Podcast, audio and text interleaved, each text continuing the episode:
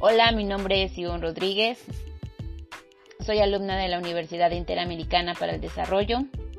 En esta sesión abordaremos el tema de la implementación del sistema de justicia oral civil, mercantil y familiar, para lo cual debemos iniciar por comprender que los procesos orales serán sistemas de audiencias, es decir, desde la presentación de la demanda hasta la emisión de la sentencia se desarrollarán diversas audiencias, por lo cual será necesario reiterar que en tales diligencias los juzgadores deberán respetar debidamente los principios rectores de este tipo de procesos, como lo son la inmediación, la concentración, la publicidad, la contradicción, la continuidad y la imparcialidad.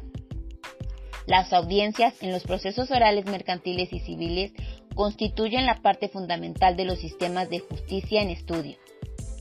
Por lo tanto, el juzgador debe necesariamente estar en las audiencias, pues con ello advertirá directamente lo que acontece en estas y por ende estará en óptimas condiciones para comprender la problemática que se presenta ante las partes. De esta forma, dicho juez cumplirá con el principio de inmediación. La presencia de las partes y los ciudadanos ajenos al proceso de las audiencias es una piedra angular del sistema debido a que con esta cuestión tales sujetos advierten de forma directa lo que acontece en las audiencias y los motivos por los que se ha llegado a la resolución final. Con esto se atiende el principio de publicidad. Las cuestiones controvertidas en los procesos orales deberán resolverse de forma absoluta en la sentencia, por lo que no podrán resolverse por separado. De esta forma se cumplirá con el principio de concentración. El principio de continuidad dispondrá que las cuestiones incidentales deberán resolverse de la misma audiencia, precisando para que se interrumpa el debate entre las partes el juzgador deberá conceder a las partes los mismos derechos para expresar sus argumentos, debido a que solamente de esa guisa podrá cumplir el principio de contradicción. La resolución del juzgador deberá realizarse con base en los argumentos vertidos por ambas partes y en las inferencias derivadas de las probanzas que se haya desahogado. En esta cuestión, tal juez da por cumplimiento el principio de imparcialidad. Ahora bien, se deberá abordar las primeras tres etapas que tendrán que cumplir con el proceso oral. Iniciamos con la fijación de la litis. Aquí se establece la relación procesal entre las partes intervinientes, por ello se incluye en esta fase la presentación, la admisión, el emplazamiento, la contestación y la vista de la demanda, culminando así con el señalamiento que hace el juzgador de la fecha y en la hora en que se celebrará la audiencia intermedia. Como segunda etapa tenemos la audiencia intermedia. En esta etapa se realizará la depuración del proceso y se procura que las partes puedan solucionar el litigio sin necesidad de continuar con el proceso. En el supuesto de que no sea posible celebrar el acuerdo entre las partes, entonces se procederá con el señalamiento de los hechos no controvertidos los acuerdos probatorios y la admisión de las pruebas que procedan. Por lo tanto, se culminará con la indicación de la fecha y la hora en que se va a celebrar la audiencia de juicio.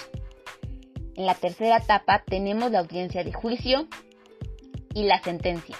En esta fase se desahogarán las pruebas y se presentarán los alegatos finales de las partes, así como la emisión de la sentencia que resolverá el litigio. El proceso oral tendrá como garantía que se sujeten al sistema de justicia serán relativas a las que protejan, respeten y ejecuten los derechos sustantivos y procesales que tienen los particulares en el ejercicio de la acción procesal que les corresponde.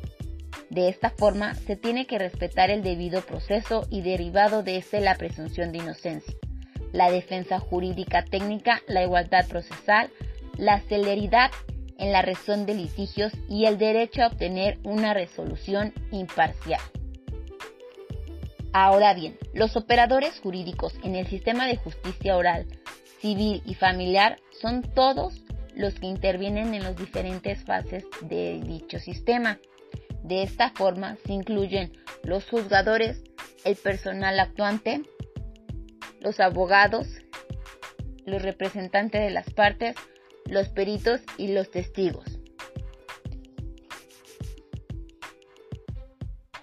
El sistema oral tendrá como objetivo implementar un sistema que está dirigido al beneficio colectivo. Así se entiende la búsqueda de celeridad en los procesos, la generación de confianza en las actuaciones de la autoridad, la preponderancia del fondo sobre la forma y la consecuencia de la verdad absoluta material. Los operadores jurídicos son indispensables para el logro de los objetivos mencionados. En esta medida, la actualización y capacitación constante de tales sujetos adquiere una preponderancia ingente. Además, se tendrá que colocar la debida atención en la aplicación de los conocimientos desarrollados en el sistema de justicia oral, pues de la nada sirve el conocimiento sin la puesta en práctica de éste. En otras palabras, los operadores jurídicos deberán entender que el tránsito de un sistema a otro no es simplemente un cambio de nomenclatura jurídica, sino que se trata de una modificación en las aptitudes y en las actitudes de las diversas personas que participan en el proceso oral. En la implementación del sistema de justicia oral que estamos comentando, se establecerá una clara bifurcación entre la materia mercantil con las materias civil y familiar, por lo que su descripción y análisis se deberá realizar atendiendo el contenido de dichas áreas jurídicas. El contenido sustantivo de las materias mercantil, civil y familiar es diverso, pues cada una tiene un claro ámbito de conocimiento jurídico. No obstante, es preciso anotar que los procesos orales implementados en tales materias tienen características bastante similares.